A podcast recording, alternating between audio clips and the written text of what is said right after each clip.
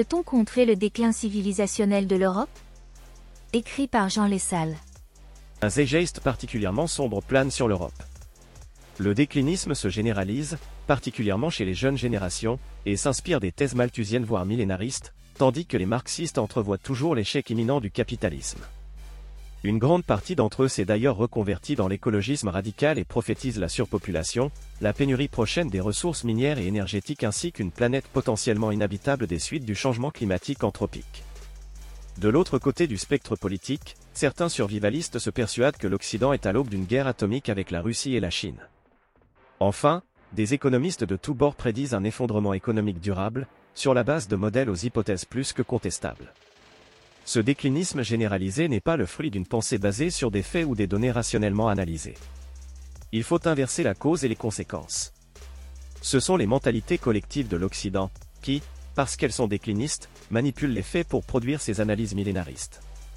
Parmi les différentes causes de possibles effondrements cités, certaines sont de réels défis à relever pour l'humanité, mais la majorité d'entre elles n'est que de purs fantasmes, bien que largement relayés par des chercheurs, des intellectuels, des journalistes ou des politiciens faisant autorité. Toutes les civilisations connaissent des phases d'expansion puis de régression. La civilisation européenne a terminé sa phase ascendante. De nombreux indicateurs le montrent, la démographie européenne en premier lieu. Les Européens ont intégré cette donnée plus ou moins consciemment. Elle fait désormais partie des mentalités collectives et toute adversité émergente est interprétée à l'aune de cette nouvelle croyance. Le simple biais de confirmation généralise ensuite la pensée défaitiste. C'est parce que les Européens sont persuadés que leur déclin a commencé que tout choc ou événement négatif additionnel est utilisé pour confirmer que l'Europe est bel et bien sur le déclin. L'actuelle pulsion de mort des Européens les aveugle et leur fait entrevoir n'importe quelle information comme une preuve supplémentaire de leur inéluctable régression. Afin de contrer le dépérissement de notre civilisation, il conviendra de démonter une à une ces prophéties millénaristes, d'expliquer les causes profondes de notre défaitisme intellectuel, et d'alerter sur les réels dangers qui pèsent sur notre civilisation, qui sont tout autres. Une grande partie de cet article reprend directement ou s'inspire des thèses de Philippe Fabry, détaillées dans ses ouvrages et vidéos, en particulier Rome, du libéralisme au socialisme, leçon antique pour notre temps. Dans une moindre mesure, Démocratie, le Dieu qui a échoué, écrit par Hans Hermann explique les processus de civilisation et de décivilisation que nous détaillons dans cet article. Un bar oblique les millénarismes d'hier et d'aujourd'hui se sont trompés. L'effondrement nous est régulièrement promis par divers prophètes de malheur. Bien qu'ils en tirent parfois une renommée temporaire voire des bénéfices pécuniaires, la postérité les a toujours contredits. Tous ceux qui ont prédit l'effondrement se sont trompés, donc nous devrions par défaut nous méfier de toute prévision catastrophiste. Nous devons être circonspects à l'encontre des millénaristes, mais nous ne pouvons pas faire l'économie de l'analyse individuelle de chaque prédiction afin de prouver qu'ils se trompent, encore et toujours. Malthus et Marx, premier faux prophète moderne. Un des premiers prophètes de malheur rationnel de l'époque contemporaine est Malthus. Observant la croissance géométrique de la population britannique durant la révolution industrielle, il prédit un effondrement économique et des famines, car, selon lui, la croissance de la production de biens, dont les produits alimentaires, ne peut pas suivre la croissance démographique. L'avenir lui donnera tort, le taux de fécondité s'est abaissé avec l'enrichissement du pays, et la bombe démographique n'a jamais détonné. En réalité, Malthus était plus nuancé et ce sont ses élèves qui ont repris et popularisé la version la plus extrême de ces différentes prédictions. Marx est sans aucun doute le prophète de malheur le plus populaire, mais aussi celui dont les prévisions se sont révélées les plus fausses. Les hypothèses sous-jacentes à ces prédictions sont largement connues comme erronées, même à son époque, et son analyse du progrès technique est absurde. Selon lui, le capitalisme ne peut que s'effondrer, en raison de la baisse tendancielle du taux de profit. Mais aujourd'hui, les entreprises les plus profitables sont non seulement récentes et opèrent dans des secteurs qui n'existaient pas il y a 30 ans, mais en plus utilisent peu de capital, économie de l'information. Tous ceux qui ont appliqué de près ou de loin les enseignements de Marx, en particulier la mise en commun des moyens de production s'en sont mordus les doigts, famine, misère, système répressif nécessaire à la mise en place de la dictature du prolétariat et l'interdiction de la propriété privée, et les millions de morts qui en découlent. A l'inverse, les pays qui l'ont ignoré se sont enrichis comme jamais dans l'histoire de l'humanité. Aujourd'hui, les pays les plus riches sont les pays les plus libéraux économiquement. La pauvreté du tiers-monde est en chute libre. En 1950, 50% de la population mondiale vivait avec moins de 2 dollars par jour contre moins de 10% aujourd'hui. Aussi, les pays d'Europe de l'Est et la Chine se sont formidablement enrichis depuis la fin de l'application des théories économiques marxistes et la mise en place d'une économie de marché. Aux grand dames des marxistes, l'humanité n'a jamais été aussi prospère, et sur tous les plans, richesse matérielle, conditions de vie, accès à l'éducation, espérance de vie. La récente et toute relative stagnation de l'Europe vis-à-vis du reste du monde n'est qu'un trompe-l'œil face à la croissance fulgurante des pays en développement. Devant le cuisant échec de leur doctrine décliniste, les marxistes se reconvertissent. Ils mélangent leur doctrine avec une sorte de néo-malthusianisme pour expliquer que cet accroissement phénoménal de richesse permis par le capitalisme n'est qu'un leurre, une illusion momentanée. Le capitalisme dévorerait la planète dont les ressources seraient proches de l'épuisement. Nous courions ainsi à notre perte, car les ressources fossiles vont bientôt manquer. Il faudrait donc mettre fin au capitalisme pour sauver la Terre, et nous sauver nous-mêmes par la même occasion. Ce choix de réponse aux défis environnementaux fait également partie de cette nouvelle idéologie teintée d'écologisme, mais qui n'est en réalité qu'une nouvelle forme de marxisme. L'activité humaine produit du dioxyde de carbone, et la réponse de ces néo-marxistes est la décroissance, un durcissement drastique des libertés individuelles et une socialisation de l'économie. Ils font le choix de l'appauvrissement généralisé, il vaudrait mieux organiser l'effondrement puisque celui-ci est de toute manière inéluctable. Il convient de démontrer que toutes ces prédictions sont sinon fausses, au moins hautement improbables. L'épuisement des ressources, une prédiction mensongère car impossible. À la fin du XIXe siècle, un certain nombre de chimistes dont William Crook, président de la British Association for the Advancement of Science, prédit que la production de composés azotés, principalement utilisés dans la production d'engrais agricoles, serait bientôt insuffisante pour satisfaire la croissance démographique et les besoins en nourriture afférents. Les ressources de l'époque utilisées étaient alors principalement des os et des déjections d'animaux, que l'Occident consommait bien trop vite pour que les stocks puissent se renouveler. Les sociétés occidentales ne convoquèrent pas Malthus ou Marx afin de justifier une baisse de la population ou une quelconque décroissance. L'Europe et l'Occident étaient alors dans la phase ascendante de leur civilisation et les mentalités collectives optimistes et conquérantes l'emportèrent. Les plus brillants chimistes travaillèrent sur de nouveaux modes de production, et le procédé Haber-Bosch fut découvert. Désormais, les engrais azotés sont produits à partir d'ammoniac, lui-même fabriqué par procédé Haber-Bosch utilisant l'azote de l'air et de l'hydrogène provenant de gaz naturel. Aujourd'hui encore, la majeure partie de l'humanité dépend de ce procédé pour se nourrir. Ainsi, il n'y a pas eu de panique collective, pas d'éco-anxiété quant aux potentielles famines promises si l'Occident échouait à trouver une solution. L'Occident a identifié un problème, a formulé d'hypothétiques solutions technologiques, a planifié leurs recherches puis a mis en œuvre la solution la plus efficace. Le problème était résolu. Les prévisions sont difficiles, surtout lorsqu'elles concernent l'avenir. De nombreuses prédictions du pic pétrolier faites avant 1950 se sont révélées fausses. Marion King Huber, ingénieur géologue américain, est célèbre pour avoir prédit en 1956 le pic de 1970 aux États-Unis. Et pourtant, il était loin d'imaginer que ce premier pic allait être largement dépassé des décennies plus tard. En effet, devant la raréfaction des champs de pétrole facilement accessibles à l'extraction, le prix du pétrole a augmenté, rendant rentable la recherche et l'exploitation de champs plus difficilement extractibles. La découverte et la mise en exploitation du pétrole non conventionnel, pétrole de schiste et sable bitumineux, ont également permis le dépassement du premier pic pétrolier. Devant les échecs répétés à prédire le pic pétrolier, il n'y a désormais pas de consensus. Certains géologues et économistes considèrent qu'il a déjà été dépassé, d'autres l'attendent pour entre aujourd'hui et 2040. Les leçons à tirer de ces deux exemples sont qu'il est impossible de prédire le progrès technique, ni la substitution des ressources entre elles. Hubert ne pouvait pas prévoir que l'on découvrirait de nombreux autres champs plus profonds, offshore, ou même que l'on arriverait à extraire du pétrole des sables bitumineux du Canada. Il n'est pas non plus possible de prédire quelles nouvelles ressources se substitueront aux anciennes, si elles venaient véritablement à manquer. Nous n'utilisons plus la fiente de pigeon pour produire des engrais en masse depuis un siècle les données ne pointent absolument pas vers une raréfaction des ressources naturelles. Depuis les années 60, la médiane du ratio des réserves de ressources sur la production annuelle de ces mêmes ressources est toujours à 50 ans, et ce, malgré une production toujours croissante. Les prophètes annonçant un effondrement à cause d'un manque de ressources sont tous des charlatans. Et cette affirmation est valable pour toutes les ressources naturelles. Par ailleurs, la fusion nucléaire, est dans tous les esprits rationnels, la solution ultime à toute cette réflexion. Mais nul besoin d'aller jusqu'à la fusion. De nouveaux procédés de transformation, de production, d'extraction ou même de nouvelles ressources, hydrogène blanc, seront très probablement découverts avant la mise au point industrielle de la production d'électricité par fusion nucléaire. L'angle mort de ce point de vue est d'accepter de ne pas pouvoir faire de prédictions précises. Il faut accepter notre ignorance. L'humanité doit travailler maintenant et continuer à produire de petits Deus ex machina successifs pour se sauver elle-même. C'est ce qui s'est toujours passé dans l'histoire récente de l'Occident, grâce au génie européen. Justifier la prédiction inverse, l'effondrement, nécessite donc des preuves bien plus fortes, ce que ses promoteurs ne fournissent pas jusqu'à présent. Le réchauffement climatique, un défi pour l'humanité, mais aucun effondrement à l'horizon. Le changement climatique anthropique pose néanmoins un problème totalement différent de celui de la potentielle raréfaction des ressources. Notre utilisation d'énergie et de ressources repose principalement sur la combustion de sources d'énergie fossiles. Cette combustion produit un gaz à effet de serre, le dioxyde de carbone, et de nombreuses études, que nous ne remettrons pas en question ici, montrent qu'il cause un réchauffement climatique. Ce changement n'est pas uniforme sur la planète et entraîne des pics de température locales qui peuvent causer des problèmes pour la faune, la flore et les populations humaines. Le GIEC prévoit une hausse de 3 degrés Celsius si tous les pays exécutent leur politique actuelle de réduction d'émissions de gaz à effet de serre.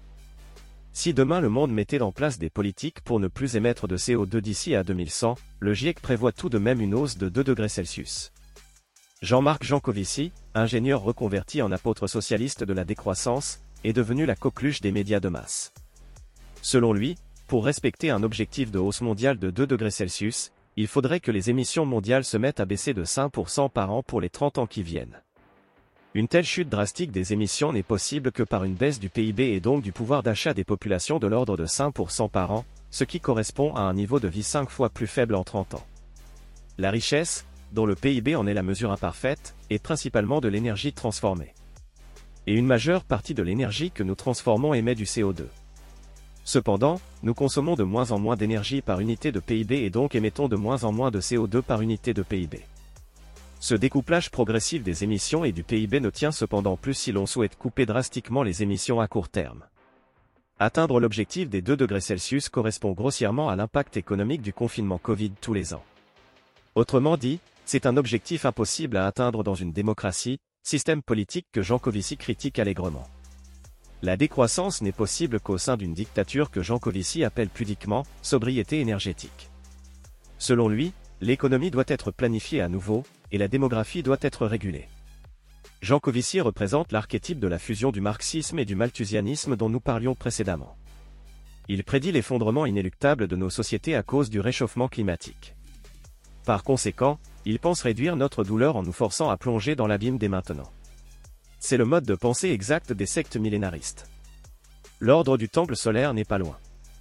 Au-delà du fait qu'un pouvoir autoritaire aurait beaucoup de mal à se maintenir si son objectif officiel est d'appauvrir de 5% par an sa population, sa prédiction apocalyptique n'est absolument pas sérieuse. Tout politicien qui mettrait en place cet objectif de 2 degrés Celsius connaîtrait sans aucun doute le même sort que Mussolini, Ceausescu ou Kadhafi. Et quand bien même une solution magique existerait, Jean Covici y serait opposé, je suis férocement contre l'énergie illimitée. Jean Covici, comme tous les autres millénaristes sont simplement des misanthropes. Ils méprisent profondément l'espèce humaine et la croient trop stupide pour gérer son environnement. Leur vision de l'humanité est similaire à celle de l'agent Smith dans Matrix, l'humanité est un virus pour la planète, il faut donc brider son potentiel et la condamner à une vie de labeur et de sacrifice. Ces gens sont baignés dans une vision religieuse, échatologique et fanatique. Ils ne sont pas juste des clowns tristes, ils sont de réels dangers. William Nordau, prix Nobel d'économie pour ses travaux sur le réchauffement climatique affirme que cet objectif de 2 degrés Celsius est impossible à atteindre car il nécessiterait la destruction de notre économie et donc de nos conditions de vie. Au-delà de l'impossibilité de réduire drastiquement nos émissions à court terme, il faut préciser que les pays développés, en particulier les pays occidentaux situés en dehors des régions tropicales, ne souffriront pas vraiment de ce réchauffement. Concrètement, cela se traduira par plus de feux de forêt en Europe du Sud et en Californie l'été. Il y aura également plus d'épisodes de sécheresse ce qui nécessitera une meilleure gestion de l'eau, 20% de l'eau potable en France est perdue dans les fuites du réseau. Si la montée des eaux se produit, certains habitants devront être relocalisés. Il faudra aussi installer plus de climatiseurs dans les établissements destinés à recevoir du public âgé. Dans le pire des cas, nous ferons des usines de désalinisation comme les Israéliens le font déjà pour 500 par mètre cube d'eau traitée. Tout ceci ne constitue rien d'insurmontable pour notre civilisation. Le coût de notre adaptation au changement climatique est infiniment inférieur au gain résultant de notre utilisation des énergies émettrices de CO2. Des millions de personnes vivent dans des zones bien plus sèches et hostiles que la future Europe post-réchauffement climatique. L'Occident est également excédentaire en ressources alimentaires et nourrit le reste du monde. Les rendements agricoles n'ont cessé d'augmenter grâce à la sélection variétale, la meilleure utilisation des engrais et des pesticides, alors que les effets du réchauffement climatique sont déjà présents. La prédiction de famine et d'un effondrement de la production agricole n'est pas sérieuse. Rien que la généralisation des techniques agricoles modernes à l'Afrique permettrait de résoudre toute potentielle baisse de rendement agricole du reste du monde. Dans le pire des scénarios, nous sommes tout à fait capables de sélectionner des variétés résistantes à la sécheresse, voire d'utiliser des OGM, en dernier recours. Ensuite, les émissions de CO2 ne dépendent pas des Européens. L'Union européenne produit 10% des émissions mondiales. Si ces pays n'existaient plus, il n'y aurait aucun impact sur le réchauffement climatique. Et c'est paradoxalement la seule zone géographique qui envisage de sérieusement réduire ses émissions. Le reste du monde, en particulier les pays émergents, n'ont aucune raison de réduire leurs émissions. Réduire drastiquement ses émissions à court terme, c'est faire un arbitrage entre PIB et CO2. Refuser le développement pour un pays émerge, c'est accepter la mortalité infantile, refuser l'accès à l'eau potable, refuser l'électrification de régions entières, refuser la construction d'hôpitaux, etc. Cela n'arrivera donc jamais. L'utilisation des énergies, fossiles ou non, procure un tel gain de niveau de vie que les potentiels effets néfastes engendrés par le réchauffement climatique sont anecdotiques en comparaison pour les pays émergents, sauf quelques-uns comme le Bangladesh. Personne ne souhaite un retour au champ et le monde, en particulier les pays émergents, ne se sacrifiera pas pour le Bangladesh et ses quelques compagnons d'infortune. L'unique réduction des émissions mondiales se fera par la technologie, pas par la décroissance.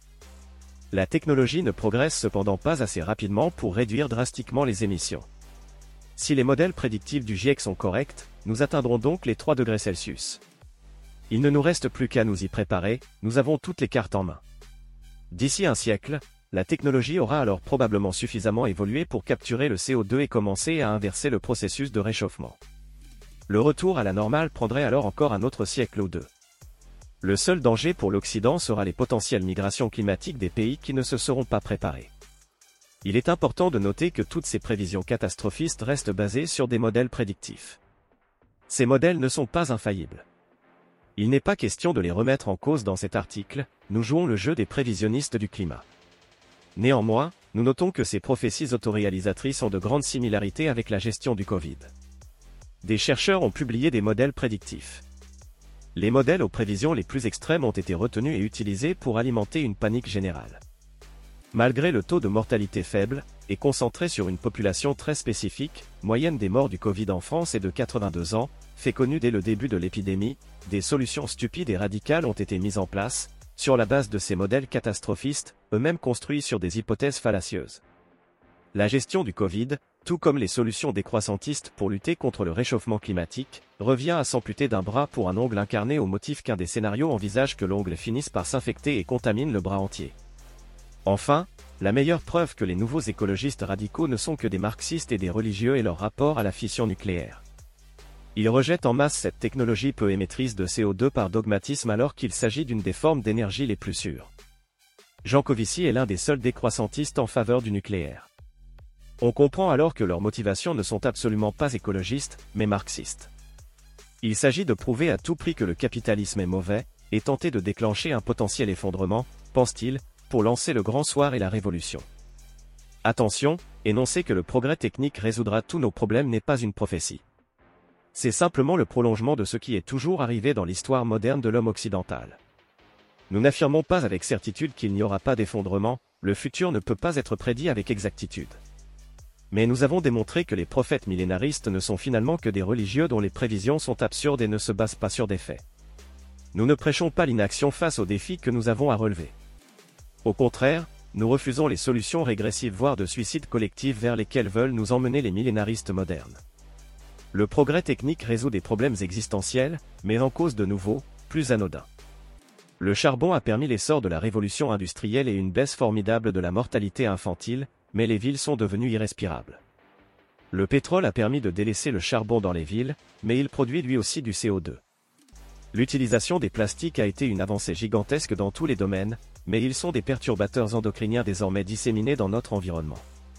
Si nous avions été au courant des problèmes causés par les émissions de gaz à effet de serre lorsque nous nous avons découvert les énergies fossiles, nous aurions refait les mêmes choix 100 fois.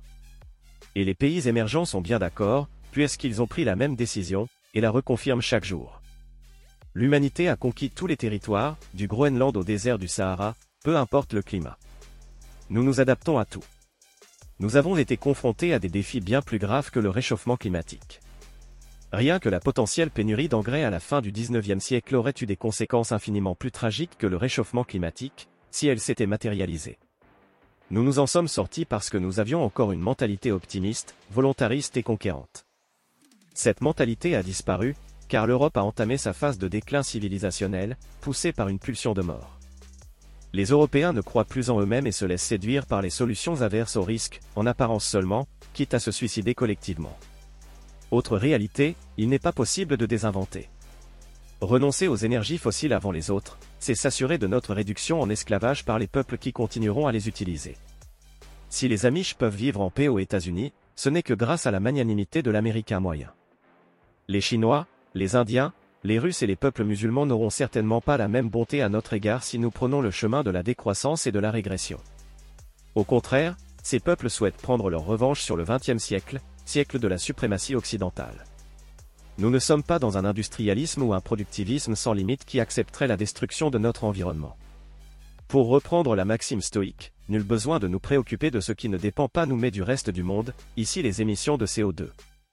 Ce qui dépend de nous en revanche, ce sont toutes les autres formes locales de pollution environnementale qu'il convient évidemment de limiter, pour le bien-être des Européens. Bien que nuisibles, certaines à un haut degré d'ailleurs, ces pollutions ne sont en rien une menace existentielle pour l'Occident, et c'est pour cela que nous ne les discutons pas dans cet article. Il faut bien sûr y remédier, sans pour autant se faire harakiri. Insérez cette vidéo, https twitter.com fergana status slash 1592774925672419329. L'autre facteur mineur de la popularisation des prévisions catastrophistes est que nous sommes dans une économie de l'attention les individus sont bombardés d'informations en permanence et seules les informations qui sortent du lot sont relayées. Le simple sensationnalisme explique que ce sont les prédictions les plus extrêmes qui sont les plus discutées. Un chercheur faisant la prédiction que rien d'extravagant n'arrivera sombrera dans l'oubli collectif. Mais encore une fois, ce sont les mentalités collectives déclinistes de l'Europe, qui, plutôt que de balayer ces prédictions absurdes et de rire au nez des millénaristes, s'en nourrissent et alimentent un dépérissement moral généralisé. Deux barres obliques l'apogée de l'Europe est passée, nous entamons le processus de décivilisation. L'idéologie des élites européennes, reflet d'une sclérose mentale. Le vice-amiral Loïc Finas raconte l'anecdote de la clôture du Forum de Davos de 1997. L'événement se termine par un tour de table où l'on demande à un représentant de chaque continent de répondre succinctement à la question à qui appartiendra le 21e siècle? Chaque représentant pronostique que son continent sera le grand vainqueur du 21e siècle. Le représentant de l'Europe est le dernier à parler et prédit au contraire que le XXIe siècle sera le premier siècle qui n'appartiendra pas à un continent, mais à tous. Le représentant indien pour le continent asiatique reprend alors la parole pour s'opposer et déclare, le XXIe siècle sera un siècle de fer, de feu et de sang où nous viendrons vous écraser parce que vous n'êtes que des occidentaux décadents. Cette anecdote illustre parfaitement les différences de mentalité entre l'Europe et le reste du monde les Européens ont conquis l'ensemble de la planète et sont devenus la civilisation la plus prospère de l'histoire de l'humanité. Les Européens pensent ainsi naïvement être arrivés à la fin de l'histoire, concept énoncé par le politologue américain Francis Fukuyama en 1989 dans son essai du même nom. Lors de la chute de l'URSS, il prédit la suprématie de l'idéal que constitue la démocratie libérale, vers laquelle tous les États vont converger. S'ensuivra une plus grande coopération entre États, une mondialisation heureuse, et une disparition progressive des conflits. L'histoire récente a balayé l'optimisme de Fukuyama et démontré que les prévisions de Samuel Huntington dans le choc des civilisations, écrit en réponse à Fukuyama, étaient bien plus proches de la réalité.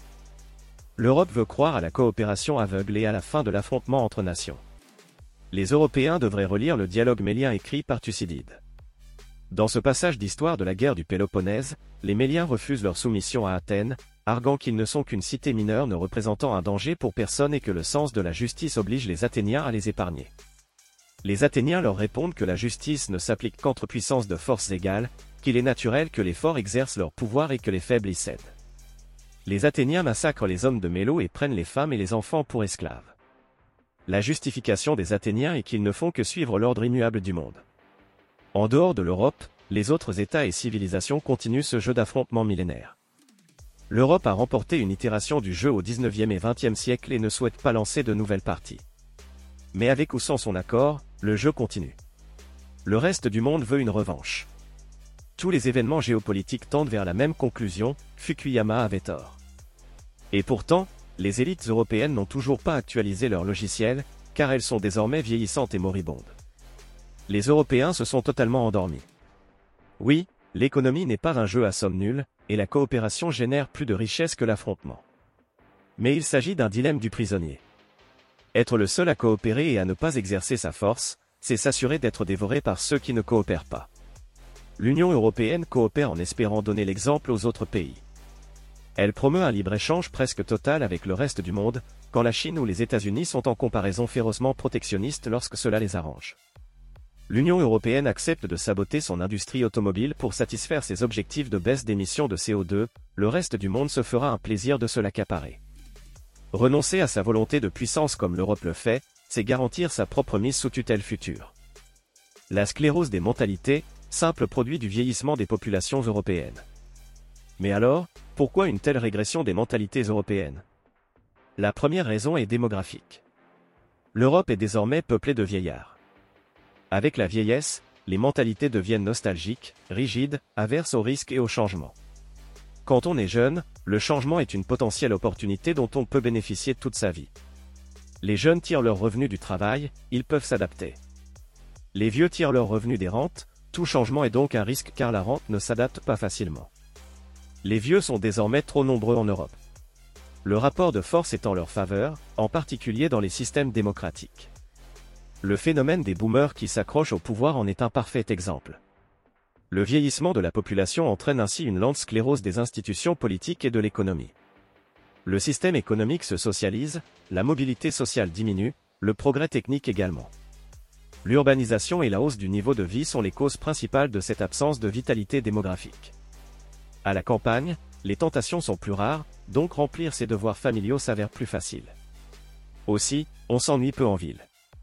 Faire des enfants devient ainsi un arbitrage entre loisirs et devoirs familial.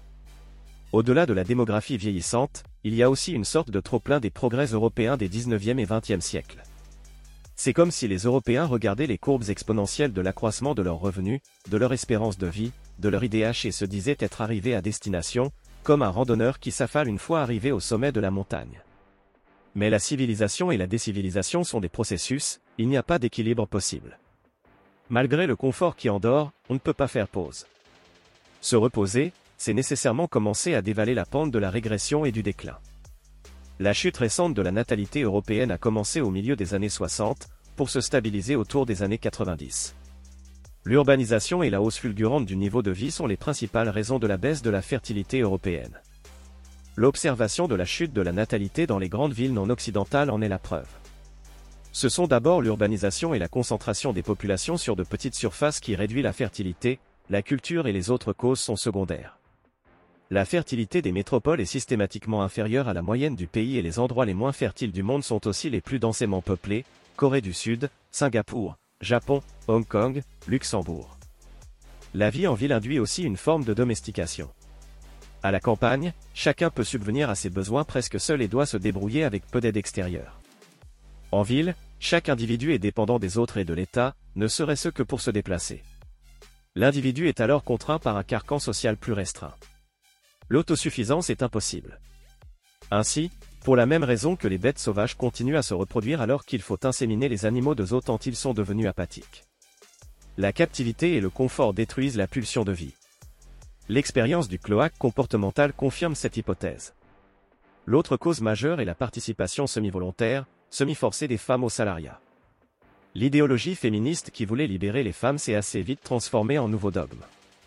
Les femmes ont troqué une relative absence de choix, le travail domestique ou non salarié compatible avec l'éducation des enfants, contre une autre absence de choix, le travail salarié sans temps disponible pour l'éducation des enfants. Impossible de faire carrière sans sacrifier le temps qui pourrait être consacré à la vie de famille. La société a totalement été pénétrée par l'idéologie féministe. Les femmes qui décident de favoriser leur famille au détriment du travail salarié sont désormais raillées ou méprisées par les médias de masse, considérées comme non épanouies ou pire, soumises et naïves. La nouvelle injonction n'a fait que remplacer l'ancienne. Au-delà de la contrainte mentale de passer pour une ratée sans carrière, se passer du travail salarié d'un des membres du couple, c'est diviser par deux le revenu du foyer. Et la sclérose de l'économie européenne dont nous parlons dans la prochaine partie de cet article rend très difficile pour une famille de vivre sur un unique salaire, au moins au premier abord. Ce calcul économique est en réalité assez mauvais, surtout chez les bas salaires puisqu'il faut alors payer la garde des enfants, ce qui engloutit une grande partie du salaire de la femme salariée, en plus de confier l'éducation de ses propres enfants à un tiers généralement sous-qualifié, souvent d'une culture différente, et sans lien affectif fort puisqu'éduquant l'enfant d'une autre. Certains rétorquent que les femmes ont sciemment choisi la voie du salariat, sans prendre en compte les contraintes de jugement sociétal et économique. Mais les données abondent dans notre sens. La majorité des femmes salariées préféreraient moins travailler afin de passer plus de temps avec leurs enfants. La femme américaine moyenne souhaiterait avoir 2,5 enfants, mais n'en fait que deux par contrainte économique et sociétale. Pire, les femmes les plus intelligentes, 1 à 2 écarts type au-dessus de la moyenne du quotient intellectuel, font 1,7 enfants alors qu'elles voudraient en avoir 2,4. Une méta-analyse faite en 2010 aux Pays-Bas et aux États-Unis montre que 80% des femmes qui n'ont pas eu d'enfants auraient voulu en avoir, tandis que 10% n'en ont pas eu à cause de problèmes de fertilité. Ainsi, seuls 10% des femmes sans enfants l'ont souhaité. Le problème ne viendrait donc pas des femmes. Les contraintes du salariat et de la société moderne urbaine pèsent sur la concrétisation du désir d'enfant des femmes et génèrent même un certain dysgénisme, les femmes les plus intelligentes se reproduisant moins que les femmes stupides. Il ne s'agit pas de renvoyer les femmes à la cuisine, mais de dénoncer les contraintes qui pèsent sur la natalité des femmes européennes, contre leur propre volonté. Si les femmes européennes pouvaient faire le nombre d'enfants qu'elles désirent, le taux de remplacement de la population serait atteint, il n'y aurait donc pas ou peu de vieillissement des populations européennes, pas de déclin civilisationnel et cet article n'aurait pas lieu d'exister. Permettre aux femmes de se reproduire comme elles le souhaitent devrait être la clé de voûte de toute politique européenne antidécliniste. Il convient aussi de dénoncer le mensonge du salariat. Comme l'explique la journaliste et auteur Louise Perry, la plupart des gens ne tirent pas un grand sens de leur vie professionnelle. La plupart des emplois salariés sont mal payés et abscons. Sacrifier sa vie familiale pour un bullshit job est un formidable gâchis. Et cela vaut pour les hommes d'ailleurs. Personne ne se satisfait à 60 ans d'avoir été un formidable employé de bureau qui a tout donné pour son patron, y compris rogner sur sa vie familiale. Il est très fréquent que les femmes, mais aussi les hommes, regrettent de ne pas avoir d'enfants plus tard. La plupart des gens tirent une grande signification et une grande joie de leurs enfants. Par ailleurs, nous faisons l'hypothèse que l'explosion de la consommation d'antidépresseurs chez les femmes de plus de 45 ans a tout à voir avec l'explosion du nombre de femmes n'ayant aucun enfant. Encore une fois, il ne s'agit pas de forcer les femmes à faire des enfants, mais de leur rendre leur liberté de choix en leur permettant de faire le nombre d'enfants qu'elles souhaitent. Cela est largement suffisant pour résoudre le problème démographique. Au-delà des contraintes qui pèsent sur les femmes, l'absence de contraintes pesant sur les hommes joue également une part significative dans la réduction de la fertilité. Cela est particulièrement visible chez les hommes japonais pour qui les attraits des mondes virtuels, manga, jeux vidéo, pornographie, sont préférés aux femmes réelles les hommes des générations précédentes auraient reçu des claques de leurs aînés pour cesser leur mode de vie d'enfant. Les hommes d'aujourd'hui n'ont plus cette pression et cèdent de plus en plus à la facilité que constitue l'absence de prise de risque et de responsabilité. La sclérose économique par la socialisation. Les États qui résistent le mieux au vieillissement intellectuel et à la sclérose économique induite par ce vieillissement sont les États libéraux économiquement. Les taxes étant limitées, les individus les plus qualifiés et les plus productifs sont mieux rémunérés et donc incités à produire. Les taxes 100% du PIB sont de 27% aux États-Unis et 28% en Suisse, contre 46% en France et 42% en Italie. Le découplement de ces pays est assez saisissant, les États-Unis ont désormais un PIB par habitant 60% supérieur à la France et la Suisse 110% supérieur à la France. Un chercheur gagnera en Suisse ou aux États-Unis jusqu'à 5 fois son salaire équivalent après impôt par rapport à la France. Les individus les plus productifs et les moins averses au risque se concentrent ainsi progressivement dans les États les plus libéraux, en premier lieu les États-Unis. La Suisse, quant à elle, ne siphonne pas une partie importante des hauts diplômés du monde, mais étant un petit pays, il lui suffit d'en attirer une faible partie pour avoir un impact significatif sur son économie et son PIB par habitant. Ces deux pays compensent donc le vieillissement de leur population en important les jeunes actifs les plus productifs des autres pays. Cela améliore également leur capacité d'innovation.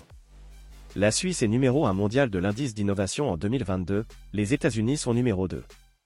Cette sclérose du tissu économique dans les pays européens vieillissants et socialisants fait qu'il y a désormais moins de mobilité sociale en France qu'aux États-Unis. Les milliardaires américains sont des entrepreneurs, les milliardaires européens sont des héritiers.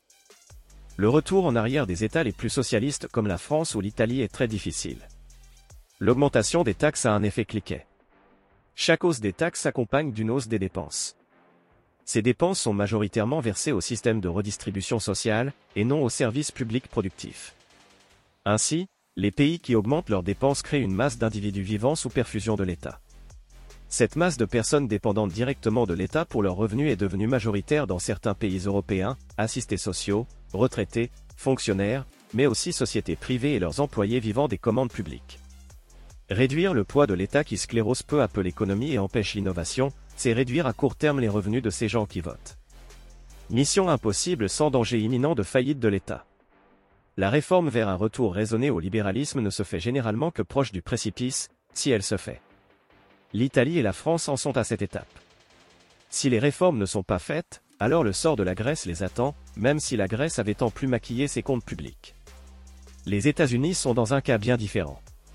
Leur dette est très élevée, mais leurs impôts sont faibles, et le dollar est la principale monnaie de réserve. Par conséquent, ils pourraient rembourser leur dette d'État facilement s'ils augmentaient les taxes, avec bien sûr les futurs problèmes afférents à la socialisation du pays. Augmenter les taxes en France ou en Italie n'est plus possible tant elles sont déjà élevées. Cela provoquerait la mort des dernières entreprises privées et un effondrement économique. La civilisation, c'est l'abandon progressif de la préférence pour le présent. Hans Hermann Hoppe décrit le processus de civilisation comme avant tout un processus de changement de la préférence temporelle. Naturellement, tout individu préfère une jouissance présente à une jouissance future, pour la simple raison que le futur est incertain. La civilisation apparaît lorsque les individus planifient un avenir de plus en plus lointain, épargnent un stock de capital et de ressources croissants, et peuvent donc produire et consommer de plus en plus. Tout le processus de civilisation, c'est la réduction progressive de la préférence pour le présent. L'épargnant investisseur initie un processus de civilisation, l'endettement pour payer les dépenses courantes est donc bien processus de décivilisation. En effet, s'endetter pour payer les dépenses courantes, c'est manger aujourd'hui sa récolte et les semis des récoltes futures. C'est donc nécessairement produire et consommer moins à l'avenir. C'est pourtant le choix qu'a fait une grande partie de l'Europe. Cette augmentation soudaine de la préférence pour le présent s'explique par le vieillissement de la population. En effet, une personne en fin de vie n'a pas besoin de planifier un futur lointain. Les intérêts de la jeunesse devraient être pris en compte, mais le poids relatif des vieux et des jeunes dans la population européenne rend la défense des intérêts de ces derniers inaudible pour le pouvoir politique. C'est le phénomène boomer. Les vieux sont si nombreux que seuls leurs intérêts sont défendus, intérêts nécessairement court-termisme puisqu'ils sont au crépuscule de leur vie. Ce phénomène est d'abord le fruit de forces collectives démographiques, avant d'être un vice imputable à une génération spécifique, même si les boomers de certains pays ont vampirisé les générations futures sans aucune entenue, comme en France. Dans Démocratie, le dieu qui a échoué, Hobbes pointe la démocratie comme grande coupable de ce processus de décivilisation. En démocratie, les masses les moins productives peuvent s'allier et voter pour capter les productions des individus les plus productifs. Les 51% les plus nombreux peuvent légalement voler les 49% restants les individus les plus productifs sont désincités à produire, et peu à peu, la richesse produite par le pays diminue. C'est ce mécanisme qui pousse progressivement les démocraties libérales vers des systèmes socialistes et rigides ayant une forte préférence pour le présent. Nous mettons en doute la nécessité du système démocratique pour déclencher le processus de décivilisation. Comme le montre Philippe Fabry dans Rome, du libéralisme au socialisme, leçon antique pour notre temps, ce processus de décivilisation s'est déjà produit durant l'ère romaine, et d'une manière similaire avec notre époque. La toute relative démocratie libérale qu'était la République romaine a fini par dégénérer en empire socialiste d'abord par le haut, par ses élites, suite à ses conquêtes. Grâce à ses succès militaires, le République romaine a conquis un territoire immense en très peu de temps. La classe des sénateurs s'est accaparée une grande partie de ces nouveaux territoires ainsi que la part des populations locales réduites en esclavage. Ce socialisme par le haut ou capitalisme de connivence a progressivement provoqué la ruine des citoyens romains petits propriétaires terriens et artisans. Ces derniers ne pouvaient en effet plus concurrencer les gigantesques domaines agricoles et fabriques opérés par des milliers d'esclaves ne coûtant que leur nourriture journalière. La classe moyenne romaine paupérisée a alors contraint le pouvoir romain à lui octroyer des aides sociales, principalement sous forme de distribution de nourriture. C'est le socialisme par le bas. Petit à petit, la classe moyenne productive s'est vue disparaître, avec d'un côté des populaires, dépendant des distributions de nourriture par l'État et d'une productivité très faible, et de l'autre les optimates, la classe des grands propriétaires et magistrats, permise par les récentes conquêtes de l'État. La mise en place d'un système plus autoritaire, socialiste, corrompu et court-termiste a suivi naturellement les demandes des populaires et les spoliations par les optimates, ainsi que la réduction de la production par l'anéantissement de la classe moyenne productive. Par la suite, la distinction de classe s'est élargie fut institutionnalisée, avec les honestiors et les humiliors, chaque classe ayant des droits différents, alors que les citoyens sous la République romaine étaient égaux. Ainsi, nul besoin de démocratie pour mettre en place le processus de décivilisation. Néanmoins, la démocratie a sans doute accéléré le processus, l'État-providence socialisant étant d'autant plus rapide à être mis en place que les peuples votent pour les politiciens faisant le plus de promesses en ce sens. Durant la deuxième moitié du XXe siècle, le socialisme en Europe s'est plutôt d'abord fait par le bas. Les deux chocs pétroliers et la fin des Trente Glorieuses génèrent un chômage de masse. L'État va alors indemniser les chômeurs et garantir leurs revenus. Comme durant la République romaine, nous assistons à la naissance d'une classe d'assistés, peu à peu incapable de subvenir à ses besoins sans aide de l'État.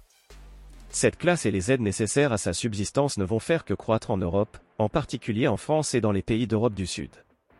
Les retraités payés par les impôts prélevés aux actifs ainsi que les fonctionnaires administratifs ayant une productivité proche du néant, toujours plus nombreux, tirent eux aussi bénéfice du tournant socialiste des États. L'ensemble des taxes et impôts en France était de 10% du PIB en 1914, de 30% au début des années 70, et est désormais de 45% du PIB en 2021. En réponse à la progression rapide des taxes, une partie de l'élite a fait sécession. L'optimisation fiscale est généralisée pour les grandes entreprises et les milliardaires. Les niches fiscales et montages fiscaux légaux pour échapper à l'impôt sont pléthores. Les grands groupes s'arrangent avec l'État pour négocier des aides publiques. C'est le socialisme par le haut ou capitalisme de connivence. L'élite s'allie à l'État pour légaliser son non-paiement de l'impôt voire l'utilisation des caisses publiques à son avantage, subventions, marchés publics moyennant services ou corruption directe, renflouement des banques privées, privatisation des profits mais socialisation des pertes, etc. Seule la classe moyenne et les petits millionnaires sont ponctionnés à des taux très élevés pour payer la masse des socialistes du bas, toujours plus nombreuses. Les classes moyennes et aisées sont prises en sandwich. Ceux qui le peuvent s'en vont vers des pays plus libéraux, les autres se paupérisent peu à peu, inéluctablement. La politique monétaire occidentale, une autre facette de la socialisation sclérose économique. Un autre signe du processus de décivilisation, caractérisé par la préférence pour le présent et la socialisation, est la politique monétaire ultra-expansionniste, dite de planche à billets, avec des taux directeurs à 0%. Suite au ralentissement économique principalement dû au vieillissement de leur population, la plupart des pays occidentaux, en particulier la France et le sud de l'Europe, ont mis en place des politiques budgétaires extrêmement généreuses et ont payé les dépenses courantes avec toujours plus de dettes publiques. La bonne solution aurait été de mettre fin au déficit et de cesser de vivre à crédit. Au lieu de cela, les banques centrales ont pris le relais et ont décidé de fixer les taux à 0%. Cela a plusieurs effets. Tout d'abord, les États peuvent continuer à s'endetter toujours plus, le coût de la dette devenant quasiment nul. La deuxième conséquence est la progression fulgurante des prix des actifs immobiliers et financiers, actions et obligations, ce qui génère un accroissement de la fortune des plus riches, car la bourse et l'immobilier se portent à merveille lorsque les taux sont à 0%. Il n'y a ainsi eu aucune protestation de la part des élites contre cette impression monétaire record. Mais les jeunes générations sont progressivement exclues de l'accès à la propriété. Aussi, à force d'imprimer de la monnaie, l'inflation des biens de consommation courante qui était restée contenue pendant une décennie connaît un retour en force, réduisant considérablement le pouvoir d'achat des plus pauvres qui demandent naturellement plus d'aide sociale de la part de l'État. La conséquence a été l'accroissement des inégalités alors même que cette politique monétaire ultra-expansionniste n'a été qu'une nouvelle manière de continuer à vivre à crédit. Nous commençons tout juste à payer l'addition. Les classes moyennes essorées par la politique monétaire et les taxes pour payer les assistés sociaux et les retraités disparaissent peu à peu et deviennent elles aussi dépendantes des aides de l'État. Il faut cependant noter que cet accroissement des inégalités en Occident n'a pas eu lieu en France. Il s'agit du pays développé le plus socialiste et redistributif au monde. Les impôts et le coût du travail pour les entreprises sont si élevés, surtout via les charges sociales, que presque toute la population est payée autour du SMIC. Les taux directeurs à 0% correspondent à une socialisation des marchés financiers. En fixant les taux d'intérêt à un faux prix sans sens économique, les banques centrales deviennent les administratrices des marchés. En finance, on ne gagne presque plus d'argent en choisissant les bons investissements et en rejetant les mauvais, alors que c'est la fonction fondamentale des marchés, allouer le capital au bon projet. Pour faire de l'argent en finance, il suffit désormais d'aller dans le sens de la banque centrale qui achète les actifs, quantitative easing, et distinguer les bons projets des mauvais importe peu. Cela est terriblement destructeur pour le tissu économique. Le capitalisme libéral ne fonctionne que si on laisse les mauvais projets faire faillite.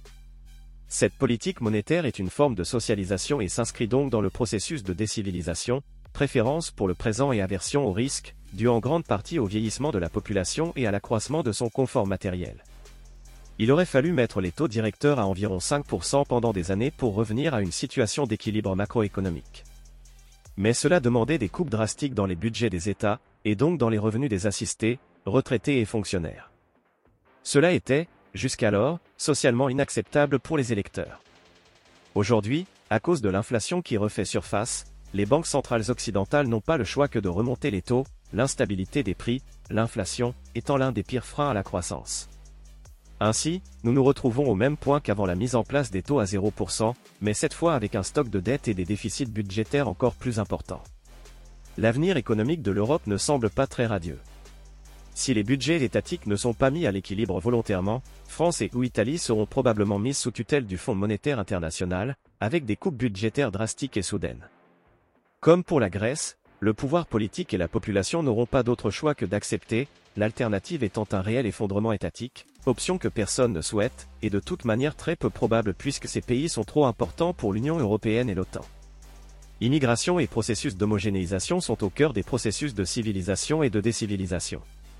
Ce qui permet la civilisation, c'est l'homogénéisation progressive de la population. À force de vivre sur un même territoire, le génotype, le phénotype et la culture des populations s'homogénéisent. Ce processus, qui s'étend sur des siècles voire des millénaires, rend prévisible le comportement de tout individu faisant partie du groupe, culture et mœurs communes. Cette prévisibilité entraîne un haut niveau de confiance spontanée entre tous les individus membres du groupe, même s'ils ne se connaissent pas. Sans cette confiance spontanée, les individus ne peuvent pas planifier un futur lointain, ni entreprendre des projets qui requièrent un grand nombre d'individus. Par conséquent, réintroduire de l'hétérogénéité dans une population, c'est nécessairement faire un pas vers le processus de décivilisation. La réintroduction d'hétérogénéité correspond à l'immigration de peuplement que subit l'Europe depuis quelques décennies. Les conséquences de cette immigration sont une chute du niveau de confiance entre individus, même entre Européens autochtones, une hausse de la criminalité, et une accélération du processus de décivilisation. C'est difficile à imaginer pour un Français, mais dans les villages de Suisse, on ne verrouille pas la porte de sa maison et on laisse les clés sur sa voiture. Au Japon, on peut laisser son portefeuille sur une table dans une rue passante et revenir des heures plus tard sans que personne n'y ait touché. Et ce n'est pas une question de niveau de richesse du pays. Les mêmes constats peuvent être faits dans les pays d'Europe de l'Est. Certains sont même des pays pauvres, mais l'homogénéité de la population garantit une confiance mutuelle et une très faible criminalité. Les habitants du pays sont très semblables, physiquement et culturellement, donc voler ou agresser un compatriote revient à voler son frère. C'est donc impensable. Un pays qui connaît une immigration de masse doit nécessairement revenir en arrière au niveau des libertés individuelles pour garantir un fonctionnement à peu près correct de la société. Pour faire simple, si vous voulez faire venir des millions d'immigrés du tiers-monde sans sélectionner uniquement les meilleurs, et sans détruire le tissu social, vous devez importer les méthodes de la police et de la justice du tiers-monde. Et ce ne sont pas des méthodes libérales ni respectant l'état de droit. Le pouvoir étatique doit ainsi se renforcer pour garantir un minimum de sécurité à ses citoyens, ce qui participe du mouvement vers le socialisme, ainsi que de la sclérose des institutions et du système économique, partie prenante du processus de décivilisation. Reprenons l'exemple historique de l'Empire romain afin de prévoir ce qu'il peut advenir de l'Europe. L'immigration de peuples étrangers a en effet participé de la lente décadence de l'Empire romain, bien que l'immigration actuelle en Europe soit bien plus importante en proportion de la population autochtone. L'Empire romain a importé des millions d'esclaves sur le territoire italien, mais a aussi laissé des peuples étrangers s'installer dans les marges de l'Empire. Certains peuples étrangers se sont même installés à la demande de Rome. L'immigration barbare fut organisée pour faire face à la pénurie de main-d'œuvre, en particulier de soldats. Conséquence de l'appauvrissement généralisé à cause de la socialisation du régime, de son passage de république à empire, et de l'extension fulgurante de son territoire, Rome a été forcée d'utiliser de plus en plus de troupes étrangères. La citoyenneté romaine fut distribuée à l'ensemble des habitants de l'Italie, puis à tous les habitants de l'Empire, barbares libres inclus. Puisque tout le monde était devenu romain, la distinction entre citoyens et non-citoyens n'avait plus tellement de sens. La distinction se fit alors principalement sur la richesse avec d'un côté les honestiors, la classe des notables, et de l'autre les humiliors, les pauvres. Les deux classes étant perméables, mais avec des droits bien différents, alors qu'auparavant, les citoyens étaient égaux devant la loi. Ainsi, les barbares pouvaient désormais faire partie de la classe dirigeante, et les élites locales domestiquées s'effacèrent au profit des élites immigrées plus promptes à la violence, l'utilisation de la violence étant de plus en plus nécessaire pour faire tenir debout cet empire romain sur le déclin. Il n'y eut pas d'un seul coup des hordes de barbares qui envahirent l'Empire et s'y installèrent. Rome utilisait les barbares dans l'armée, auxiliaires, jouait l'opposition entre peuples, firent des barbares des citoyens, et même des empereurs, Maximin le trace. Tout cela s'est fait progressivement. Il n'y a pas eu d'effondrement. Les premiers seigneurs féodaux ne sont pas ceux qui auraient rétabli l'ordre localement après la chute de l'Empire. Ce sont en réalité d'anciens hauts fonctionnaires de l'Empire qui s'en sont détachés, notamment à cause des impôts trop élevés réclamés par l'Empire. Rejoindre les barbares, c'était juste se soustraire aux impôts exorbitants du système socialiste de l'Empire. Les barbares, c'était le retour à la liberté, bien que plus anarchique. Cette transition s'est faite sur plusieurs siècles, entrecoupée de nombreuses guerres civiles. Mais il n'y a pas eu d'effondrement soudain à une date particulière. Les processus au sein des empires étaient déjà décrits par Ibn Khaldoun au XIVe siècle. Pour simplifier, au centre de l'empire, on trouve une population civilisée, productive et homogène. Aux marges de l'Empire, les Bédouins barbares ne sont pas soumis aux droits de l'Empire. Les barbares font parfois des raids sur les habitants de l'Empire. Mais l'Empire exerce toute sa force uniquement sur ses propres citoyens, car ce sont eux qui paient les impôts et donc font vivre l'Empire. Aussi, l'Empire s'efforce de désarmer ses citoyens pour éviter toute révolte fiscale. Il importe peu à l'Empire que ses marges soient des zones de non-droit, car les barbares sont peu productifs et leur soumission à l'Empire ne vaut pas le coût potentiel de leur pacification. À force de se développer, la civilisation expurge la violence de sa population originelle, car celle-ci devient de plus en plus urbanisée, éduquée, homogène, domestiquée. Devant cette baisse de vitalité interne et la pression des barbares aux marges, l'Empire va incorporer les barbares pour injecter une dose de violence nécessaire au dynamisme de l'Empire et au maintien de l'ordre. Les armées et forces de police vont peu à peu se remplir de barbares. Face aux hausses d'impôts et l'autoritarisme croissant de l'Empire sur ses citoyens qui deviennent progressivement des sujets, l'Empire finit par utiliser les barbares pour exercer sa force et soumettre le peuple autochtone productif, jadis libre, désormais servile. La civilisation, c'est l'homogénéité d'un peuple libre de s'enrichir. La décivilisation, c'est un pouvoir central despotique dont l'impôt est la force vitale. Il faut alors garantir le paiement des impôts à tout prix, quitte à détruire le peuple qui a bâti la civilisation. La dernière étape est que les citoyens préfèrent rejoindre les rangs des barbares payés par l'Empire pour maintenir l'ordre, plutôt que de rester des sujets productifs, mais soumis à des impôts de plus en plus exorbitants. Une fois qu'une majorité de citoyens s'est assimilée aux barbares, l'Empire n'existe plus. C'est ce qui est arrivé à Rome. Nous pouvons retrouver les échos de cette dynamique dans l'absence de pitié du pouvoir politique pour les Gilets jaunes. La police exerce toute la force possible sur ces gens qui se révoltent parce que ce sont ces mêmes gens qui paient l'impôt les gilets jaunes nourrissent l'État. Par conséquent, aucun écart ne leur est toléré.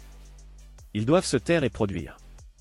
À l'inverse, les policiers ont ordre de ne surtout pas faire de vagues dans les cités parce que de toute manière, ces cités ne nourrissent pas l'État. En effet, elles vivent principalement de subventions et de trafic illicites. Aussi, les populations des cités sont capables de bien plus de violence que les gilets jaunes, populations majoritairement autochtones, civilisées et domestiquées. Nul besoin donc, d'essayer de soumettre ces populations immigrées. L'État devient sans pitié pour le contribuable moyen et ignore la délinquance d'origine étrangère tant que celle-ci ne pose pas de problème pour le recouvrement des impôts. En théorie, la prochaine étape serait l'utilisation des immigrés pour soumettre le contribuable autochtone moyen. Cela se traduirait simplement par une proportion croissance d'immigrés dans les forces de police et de l'armée. Bientôt, les manifestations majoritairement d'autochtones soumis à l'impôt seront dispersées par des forces de police majoritairement immigrées, car l'État reconnaît leur plus grande capacité de violence, les autochtones ayant été trop domestiqués et désarmés par des siècles de civilisation. Ainsi, Macron peut affirmer avec une stupidité abyssale qu'il est opposé à la légitime défense. Autre signe, le Covid. Alors que la police n'ose pas mettre les pieds dans les cités, elle a fait de l'excès de zèle à l'extrême contre les citoyens autochtones, et ce, pour des mesures stupides et sans effet, masque en extérieur, couvre-feu, attestation de sortie, interdiction d'exercer pour les soignants non vaccinés. La rationalité des mesures n'avait aucune importance, c'était l'obéissance et la soumission des contribuables à l'État qui étaient centrales et expliquaient le zèle. Des Européens ont même été privés d'un dernier adieu à leur famille alors qu'ils étaient en fin de vie dans un hôpital. Au même moment, des extra-européens étaient autorisés à manifester car selon le ministre de l'Intérieur de l'époque, l'émotion dépasse les règles juridiques. L'État ne connaîtra aucune limite pour soumettre les contribuables. Il n'aura d'autant plus de limites que les élites font de moins en moins partie du peuple autochtone. L'immigration réinjecte de l'hétérogénéité, et l'État-nation redevient un empire. Les élites immigrées et les contribuables autochtones ne font plus partie du même peuple. L'argent et le pouvoir sont les seules distinctions de classe. Il est alors d'autant plus facile pour les élites de soumettre sans limite le peuple, la barrière morale que constituait l'asservissement de ses semblables ne s'appliquant plus. Le Premier ministre britannique Rishi Sunak est hindou. Le maire de Londres, Sadiq Khan, et le Premier ministre d'Écosse, Humza Yousaf, sont musulmans d'origine pakistanaise. Pensez-vous qu'ils ont le même sentiment d'appartenance commune à un pays et une civilisation que les autochtones? Pensez-vous qu'ils ont la même proximité sentimentale et charnelle avec le peuple autochtone britannique qu'un Boris Johnson ou qu'une Margaret Thatcher? L'intuition pointe vers un délitement progressif du sentiment d'appartenance collective.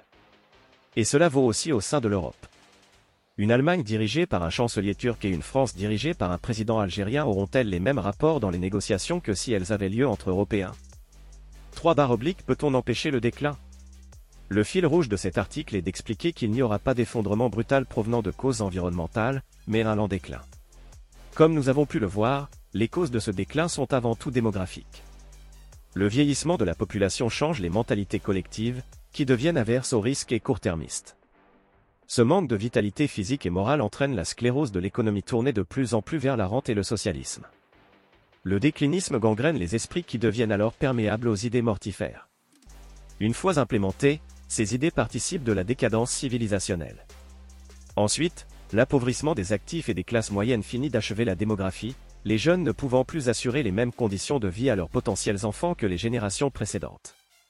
Le cercle vicieux de la démographie déclinante couplé à la dégénérescence du système politique, toujours plus autoritaire, centralisé et socialiste, génère l'illusion d'une nécessaire adjonction de peuples étrangers, plus jeunes et vigoureux, pour relancer la machine. Ces migrations vont signer l'arrêt de mort de la civilisation autochtone, mais les mentalités moribondes ne sont déjà plus capables d'identifier cette menace existentielle. Pire, certains autochtones souhaitent leur propre disparition, par pure pulsion de mort. Ces peuples immigrés vont servir de nouveaux bras pour remplacer les jeunes autochtones manquant à l'appel du fait de la démographie désastreuse. Moins civilisés et moins domestiqués, mais aussi plus dynamiques et entreprenants, ils vont remplacer les élites autochtones.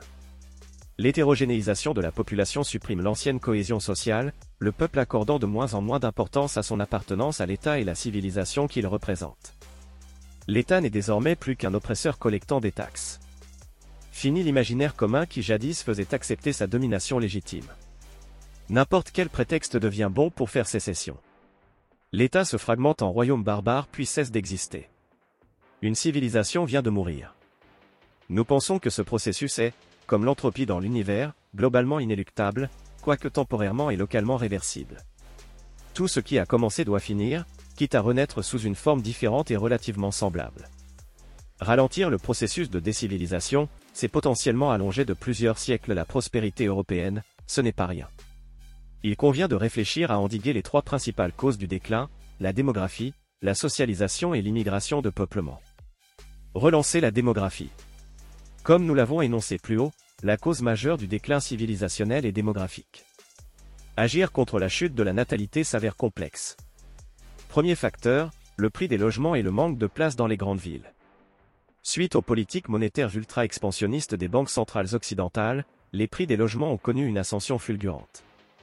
Impossible pour de jeunes actifs de la classe moyenne d'acquérir un logement suffisamment spacieux pour y élever trois ou quatre enfants.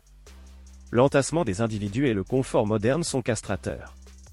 Aussi, cela contraint les femmes à travailler à temps plein, pour payer le prix exorbitant du logement, trop élevé pour un unique salaire. La majeure partie des femmes choisit toujours sa vie de famille au détriment de son employeur, si elles en ont la possibilité. C'est par contrainte que la majeure partie des femmes sont soumises au salariat. La politique monétaire folle doit cesser, et la construction de nouveaux logements doit être une priorité de n'importe quel homme politique un tant soit peu attaché à sa civilisation. Le phénomène boomer n'est pas étranger à la baisse de la natalité. La concentration des richesses entre les mains des vieux comme jamais dans l'histoire récente de l'Occident pèse évidemment sur la capacité des jeunes à fonder un foyer prospère et fertile. Nous ne savons pas si le très récent mouvement des jeunes urbaines ne voulant pas d'enfants, notamment pour de fallacieuses raisons environnementales, est significatif. Il peut s'agir d'une folie passagère de quelques individus endoctrinés par des idéologies mortifères plutôt qu'un réel mouvement de fond. Aussi, les jeunes femmes qui crient dans les médias ne pas vouloir d'enfants à 25 ans se réveillent généralement en panique à la trentaine. L'évolution et la sélection naturelle se chargent de rappeler aux femmes que ne pas avoir d'enfants est une anomalie. Si ce mouvement se répandait dans la société, il aurait probablement un impact sur la natalité, les femmes ne réalisant leur erreur que trop tard, la baisse de la fertilité liée à l'âge ayant déjà fait son œuvre. Il est donc important de marteler publiquement que le « tu verras, tu changeras d'avis plus tard » n'est pas une injonction sociétale régressive pour les droits des femmes, mais une réalité biologique irrésistible, résultat de millions d'années d'évolution. S'y opposer, c'est probablement finir sa vie seule et sous antidépresseurs, une situation peu enviable.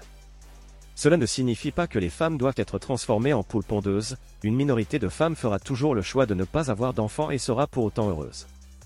Mais il convient de dire qu'il s'agit d'une proportion faible, inférieure à 10% des femmes. Dans cet autre article de Rage Culture écrit par Peter Columns, vous trouverez des pistes de politique publique favorisant la natalité mise en place par le Danemark.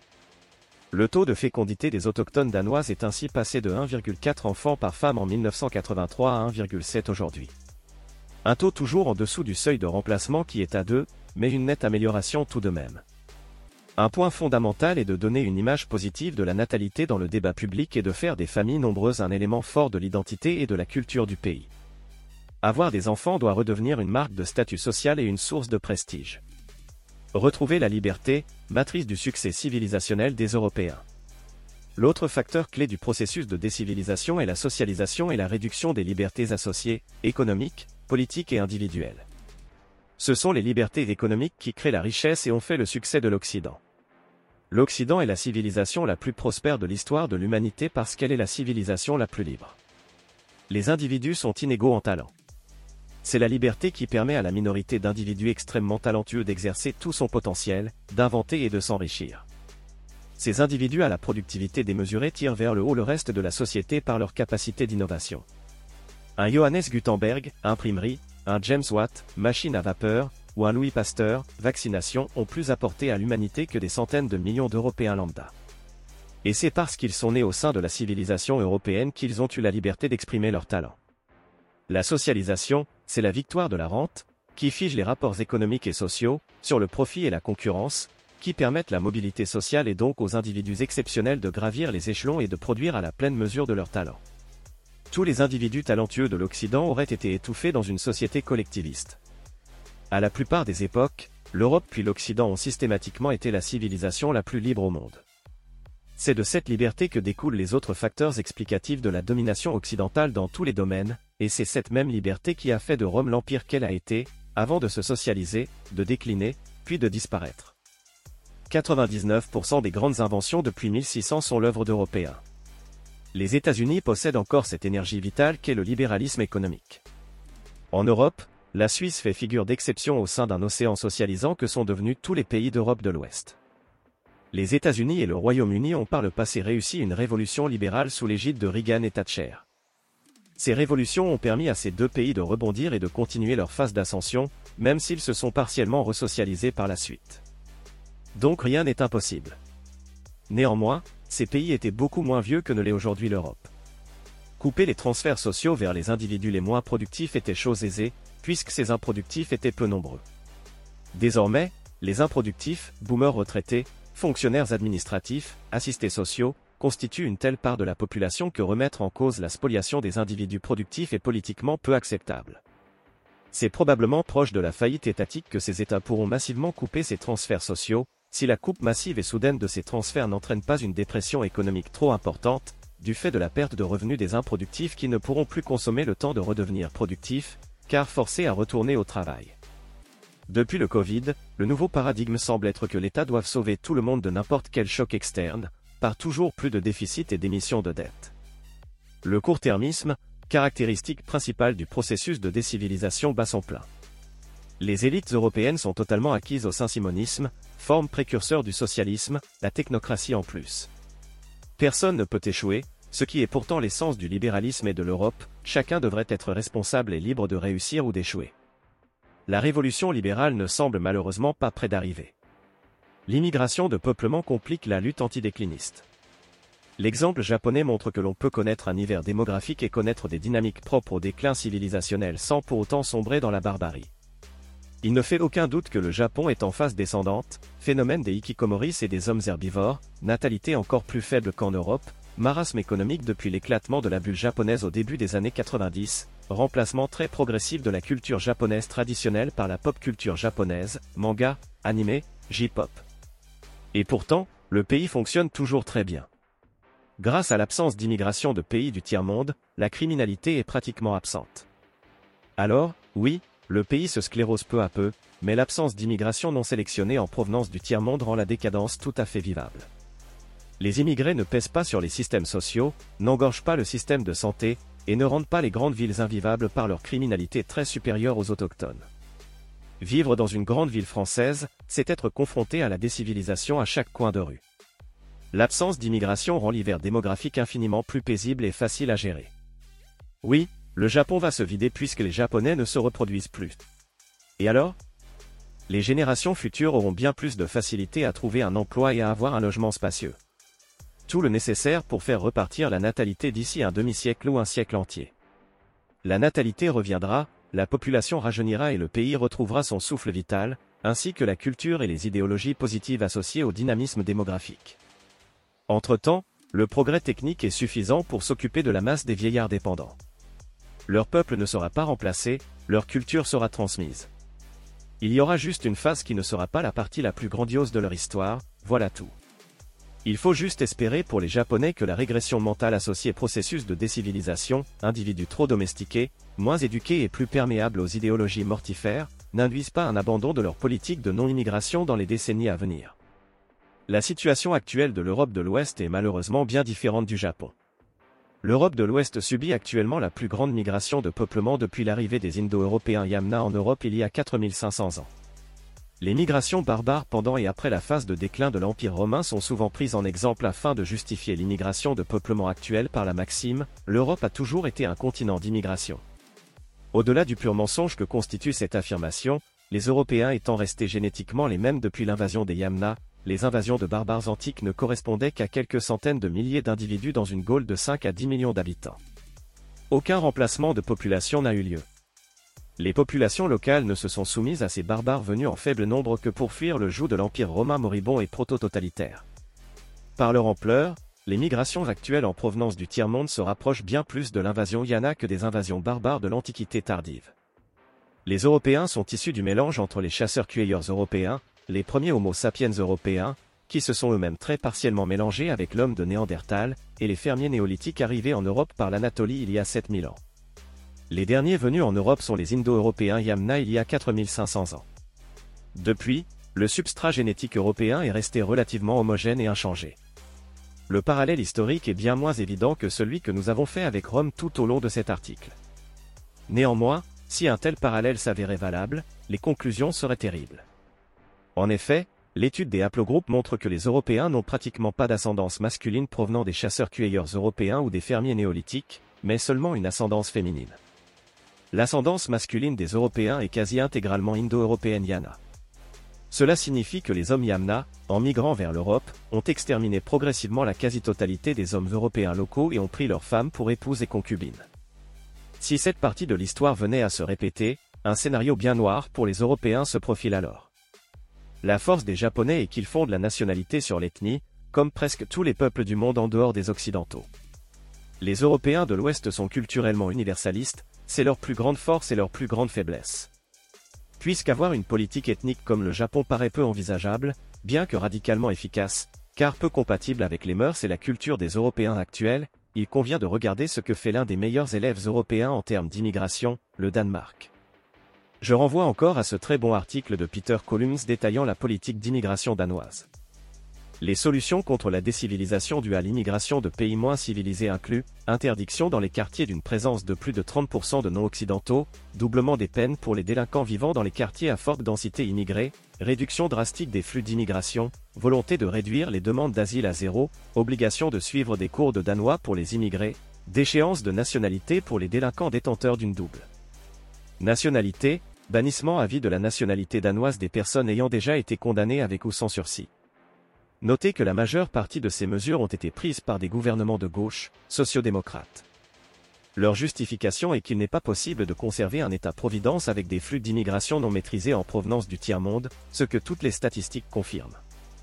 Les mesures prises par le Danemark constituent un véritable changement de paradigme. Il s'agit de créer deux catégories de citoyens et de différencier le droit applicable à chacune de ces catégories. Il s'agit des prémices de la séparation honestior humilior qui a eu lieu au début de l'Empire romain, les classes modernes étant désormais les Européens et immigrés extra-européens assimilés d'un côté, les immigrés extra-européens non assimilés de l'autre, sachant que ces derniers peuvent librement monter dans la classe haute, dès lors qu'ils sont parfaitement assimilés. En France, la discrimination raciale étant probablement inconstitutionnelle, nous pourrions simplement définir des quartiers d'insertion républicaine, dans la novlangue habituelle, qui correspondraient aux zones majoritairement peuplées d'extra-européens. Cela permettrait d'appliquer un droit différent aux habitants de ces zones, bien plus sévère, afin de forcer leur pacification, leur accès à notre civilisation et à terme permettre l'assimilation de ces populations extra-européennes. Pour des pays bien plus colonisés que le Danemark comme la France ou le Royaume-Uni, les mesures prises par le Danemark, seules, ne semblent pas suffisantes. Une politique de départ volontaire de tous les individus refusant l'assimilation semble nécessaire. Des aides financières très importantes peuvent être données pour rendre le retour au pays d'origine acceptable. Les immigrés extra-européens ont un taux de chômage si élevé et coûtent tellement cher à la collectivité autochtone, aide sociale, politique de logement social, utilisation de la police et de la justice, soins et éducation gratuits, que payer des milliers d'euros par an pendant les premières années du retour au pays d'origine est tout à fait rentable et désengorgerait les dépenses publiques de nos États au bord de la faillite. Cette politique devrait être présentée comme un plan d'aide au développement pour les pays d'origine les pays d'origine bénéficieraient d'un afflux de population lettrée, mieux formée que la population locale et bénéficiant d'une mise de départ considérable pour refaire sa vie et investir sur place. En échange de 20 000 euros par exemple, un extra-européen non assimilé retournerait dans son pays d'origine et renoncerait à sa nationalité française. Ce montant de 20 000 euros par personne n'est, par ailleurs, pas très loin du coût d'une expulsion forcée. La France dépense 13 milliards d'euros par an en aide au développement. Cela correspondrait au retour volontaire de 650 000 extra-européens non assimilés par an. Aussi, les divers plans banlieues ont coûté ces 20 dernières années 48 milliards d'euros, soit 2,4 milliards par an, ont tous lamentablement échoué à résoudre le problème. En additionnant ces montants à l'aide au développement, nous pourrions ainsi faire repartir près de 800 000 extra-européens non assimilés par an. L'intérêt économique et civilisationnel de la France est satisfait, l'intérêt financier des extra-européens est satisfait également, et l'intérêt au développement des pays d'origine est également satisfait. Tout le monde y gagnerait. Il ne manque plus que la volonté politique. Certains objecteront que tout ceci est impossible, du fait de notre appartenance à l'Union européenne. Il est vrai que les dirigeants de l'Union européenne sont gangrenés par le déclinisme, petits fonctionnaires qui créent des normes, bureaucratie kafkaïenne, absence de volonté de puissance, principe de précaution totale, socialisation à marche forcée, perméabilité et promotion des idéologies mortifères telles que la réduction drastique des émissions de CO2 ou la propagande transsexuelle, gestion du Covid désastreuse, potentielle monnaie numérique ou encore promotion de l'immigration de peuplement sans aucune sélection des immigrés, rien ne va dans le bon sens. Les dirigeants actuels de l'Union européenne sont perclus par le saint-simonisme, forme précurseur du socialisme. Ils s'enfoncent dans un autoritarisme progressif, mais il faut bien comprendre que l'UE n'est pas une institution suprême hors sol, elle n'est que la résultante de la moyenne des politiques des pays européens qui la constituent. Aujourd'hui, ceux qui dirigent l'UE sont l'Allemagne avec le soutien indéfectible de la France, et le Benelux. C'est ce bloc dominant au sein de l'UE qui génère les politiques désastreuses de l'UE. L'UE n'a en effet que très peu de pouvoir qui lui soit propre. Si peu d'ailleurs, que les pays d'Europe de l'Est et le Danemark se fichent de ces remontrances et limitent au maximum l'immigration extra-européenne. L'UE n'a pas d'armée ou de police, elle est donc condamnée à perdre tout rapport de force avec les États qui la constituent. Ces pays mettent des barbelés à leurs frontières et l'UE ne peut rien y faire. Et s'il le s'agite contre eux, c'est sous pression de l'Allemagne, de la France et du Benelux. Si la France accueille des millions d'immigrés extra-européens, ce n'est pas à cause de l'UE, c'est parce que les élites françaises au pouvoir sont elles-mêmes immigrationnistes. Le Royaume-Uni est sorti de l'UE, et leur immigration n'a jamais été aussi importante. Encore une fois, ce sont les élites nationales qui organisent l'immigration de peuplement, pas l'UE. Entre le Benelux, l'Allemagne et la France, seule la France pourrait basculer, puisque 64% des Français veulent stopper l'immigration extra-européenne. Si cela se produisait, les pays opposés à l'immigration extra-européenne deviendraient majoritaires au sein de l'UE. L'alliance de la France, des pays d'Europe de l'Est, du Danemark et de l'Italie transformerait immédiatement l'UE en organisation anti-immigration. L'Europe pourrait ainsi devenir une citadelle imprenable et des politiques jusqu'à aujourd'hui impensables pourraient être mises en œuvre. La France constitue le seul point de bascule significatif possible. Les Français ont une nouvelle fois le destin des Européens entre leurs mains. Pour terminer cette partie, nous répétons encore une fois que si nous sommes perméables à ces idéologies nuisibles aux Européens, c'est parce que nous sommes entrés en phase de décivilisation. La progression du millénarisme, du socialisme, du défaitisme, de la haine de soi, de la haine des Européens ou encore de l'immigrationnisme ne sont que les conséquences de l'appauvrissement de notre système immunitaire intellectuel collectif. La gauche européenne du XIXe siècle était conquérante et voulait éduquer par la force les autres peuples et leur apporter la lumière. Aujourd'hui, même la droite politique n'a plus de pulsion de vie et est rabougrie. Elle est dans le meilleur des cas, réactionnaire, alors qu'aucun retour en arrière n'est possible.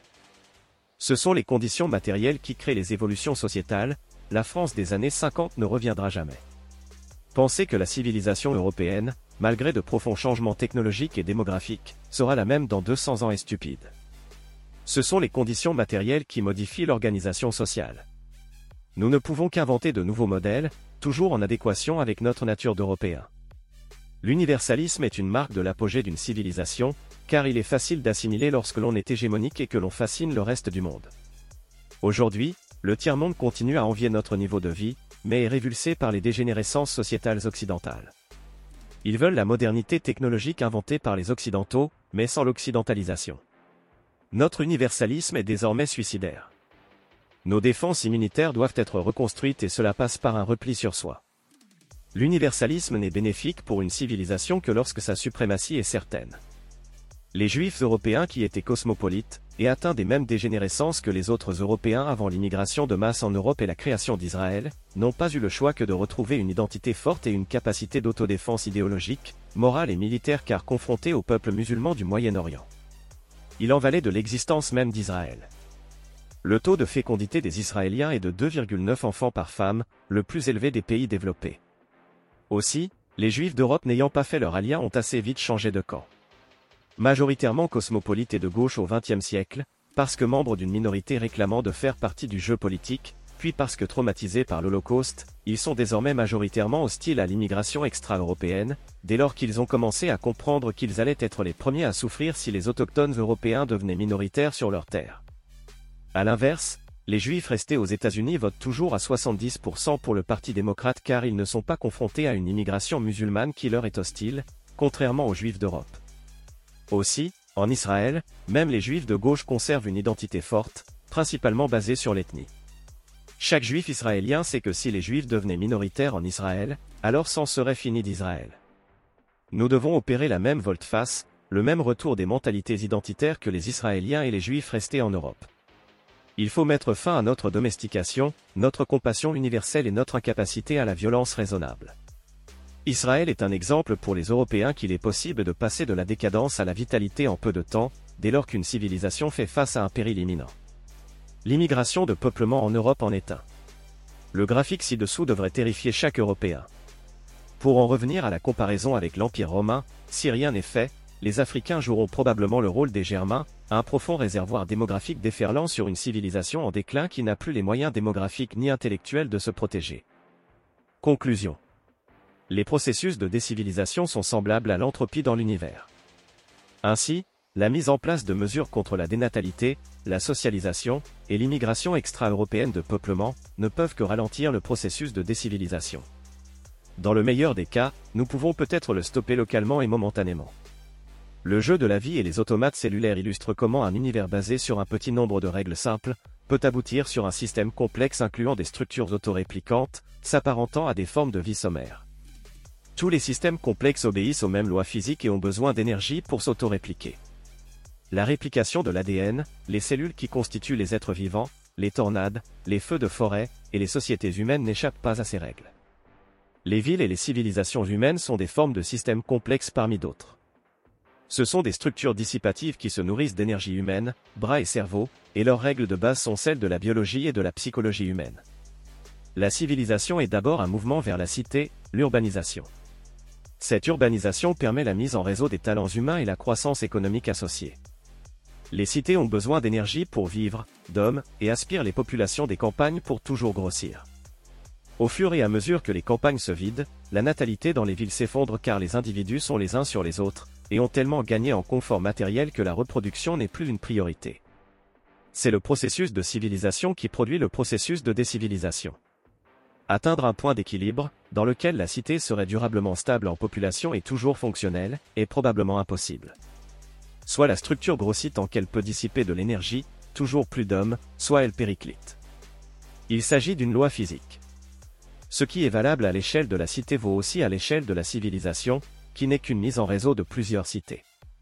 Pour ne pas s'effondrer après avoir consommé toute l'énergie du territoire, c'est-à-dire une fois les campagnes vidées, les villes doivent faire venir de la main-d'œuvre d'autres peuples peu ou pas civilisés, pour continuer à faire tourner la machine. Et ce, jusqu'au basculement du rapport de force. C'est pour cela que la démographie déclinante est la cause première de la décivilisation. Ces processus sont universels et les déclins civilisationnels sont généralement mondiaux. L'effondrement de l'âge du bronze, empire mycénien, hittite et égyptien, a atteint toutes les civilisations, mais l'empire égyptien a survécu des siècles durant. Le long déclin de l'empire romain a touché également toutes les civilisations antiques, mais la Grèce inclue dans l'empire byzantin est restée l'état le plus riche du monde durant encore des siècles jusqu'à sa conquête par les Ottomans au XVe siècle.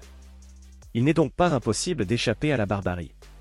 Certaines régions d'Europe resteront flamboyantes pendant encore longtemps, tant qu'elles continueront à lutter contre la décivilisation. Aussi, prendre conscience de ces processus constitue le premier pas vers l'acquisition d'une certaine capacité à y échapper. Connaître ses propres déterminismes, c'est obtenir la possibilité de les combattre.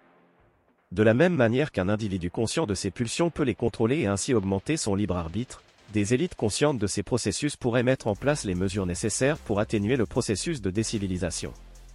Ignorer ses propres déterminismes, ce n'est pas la liberté, ce n'est que l'illusion de la liberté. Il ne faut pas voir les grandes lois de l'univers comme une justification du fatalisme. Au contraire, comprendre les processus de civilisation et de décivilisation, c'est s'offrir le potentiel de sortir de la boucle qui semblait irrémédiable de prime abord. Pour comprendre ce qu'il va advenir des Européens, l'historionomie, qui transparaît tout au long de cet article, est d'un grand secours. L'historionomie est l'étude des schémas et des récurrences dans l'histoire. Elle identifie trois grands cycles de civilisation des civilisations européennes. Chaque cycle contient, entre autres, un binôme de civilisation. D'abord une première civilisation morcelée en plusieurs entités, ce qui favorise la compétition, le développement et une domination de l'espace auquel cette civilisation a accès. Puis une deuxième civilisation inspirée par la première émerge, mais est cette fois constitué d'un seul État qui finit par dominer la totalité du monde connu, y compris la première civilisation dont il est issu. Le premier cycle discernable est celui de l'âge du bronze avec le couple Crète-Empire mycénien. Le deuxième cycle est celui du monde antique, avec le couple Grèce antique l'Empire romain. La décivilisation que constituent les siècles obscurs antiques et le haut Moyen Âge entrecoupe les cycles de civilisation. Nous en sommes au troisième cycle, qui fait intervenir le couple Europe-États-Unis. Selon l'étude de ces récurrences historiques, les États-Unis n'en sont pas encore au stade d'hégémon. En effet, Rome emporte l'adhésion d'abord par son attractivité économique et philosophique, isonomie et liberté, additionnée à sa capacité militaire, puis dégénère en empire quasi-totalitaire qui impose sa domination par la force. Pour reprendre des termes géopolitiques plus modernes, l'hégémon s'étend d'abord grâce à son soft power, puis continue son expansion et se maintient par le hard power. Les États-Unis n'en sont encore qu'au début de cette transition, ils sont toujours un État relativement démocratique. Le manque de liberté et l'autoritarisme débouchent alors sur une dégénérescence de l'hégémon, qui entraîne ces provinces, dont l'Europe fait partie, dans la décivilisation. Or, l'Europe n'est encore que partiellement vassalisée par les États-Unis. La phase aiguë de décivilisation européenne n'est donc probablement pas pour tout de suite. Quelques générations peuvent encore s'écouler. Encore une fois, prendre conscience des schémas historiques, c'est faire le premier pas pour permettre de s'en éloigner. Rien n'est écrit d'avance. Par ailleurs, ce qui a rendu possible la longueur des siècles obscurs antiques et du Haut Moyen Âge, c'est la perte du savoir européen. La décivilisation a détruit la transmission des connaissances, qui étaient alors majoritairement orales et seulement écrites dans de rares ouvrages. Des technologies ont même été perdues durant des siècles. Aujourd'hui, cela paraît bien plus difficile. Certes, les livres ne contiennent pas tout, comme le montre la perte de savoir-faire dans le domaine de la fission nucléaire en France. Mais le savoir écrit à jamais numériquement rend difficile une perte généralisée et durable de connaissances. Un simple disque dur peut contenir une part significative de notre savoir collectif. Posséder un manuel accélérera significativement la redécouverte de n'importe quelle technique ou idée oubliée. Aussi, la diffusion technologique ne faisant que s'accélérer, l'ensemble des Européens pourraient continuer à bénéficier des nouvelles technologies des centres d'innovation qui n'auront pas encore décliné. Il n'est donc pas impossible que le niveau de vie des Européens, lors de la phase aiguë de décivilisation, reste malgré tout autant, voire supérieur à notre niveau de vie actuel. Si les progrès techniques continuent à un rythme constant avant le creux de la vague civilisationnelle, alors cette phase pourra n'être pas si terrible à vivre. Les technologies du XXIe siècle vont profondément altérer l'humanité. Que ce soit l'édition du génome grâce à CRISPR-Cas9, l'intelligence artificielle de moins en moins stupide, la robotique, ou encore les interfaces cerveau-ordinateur. Ces bons technologiques auront des conséquences positives, et leur lot d'aliénation, il en va de toutes les technologies. Comme à chaque fois, les conservateurs, ici les bioconservateurs, perdront. Les conservateurs ont toujours échoué, sinon nous en serions encore à la chasse et à la cueillette. Une certaine partie de l'humanité serait d'ailleurs sûrement plus heureuse ainsi, mais c'est une autre discussion. Ces nouvelles technologies vont révolutionner nos modes de vie et ceux qui les refuseront seront condamnés à vivre en amiche. La civilisation européenne en sera profondément modifiée et il est difficile de savoir quels ajouts nos descendants vont mêler à l'héritage que nous leur laisserons. Il faut continuer à transmettre ce qui fait de nous des Européens et nos descendants se chargeront d'insuffler à leur nouvelle civilisation le meilleur de ce que nous avons pu leur laisser, tout comme nous avons fondé notre civilisation sur la philosophie grecque, le droit romain, le christianisme et y avons ajouté le libéralisme et le progrès technique en tant qu'idée et but conscientisé. Peut-être que leur progrès technique leur permettra d'avoir un mode de vie parfaitement écologique, contrairement à bon nombre de nos technologies actuelles qui ont encore bien des externalités négatives. Malgré deux périodes de décivilisation, au Moyen Âge et siècles obscurs antiques, les Européens finissent toujours par renaître, d'une manière ou d'une autre. Il y aura un quatrième Occident, et il sera grandiose.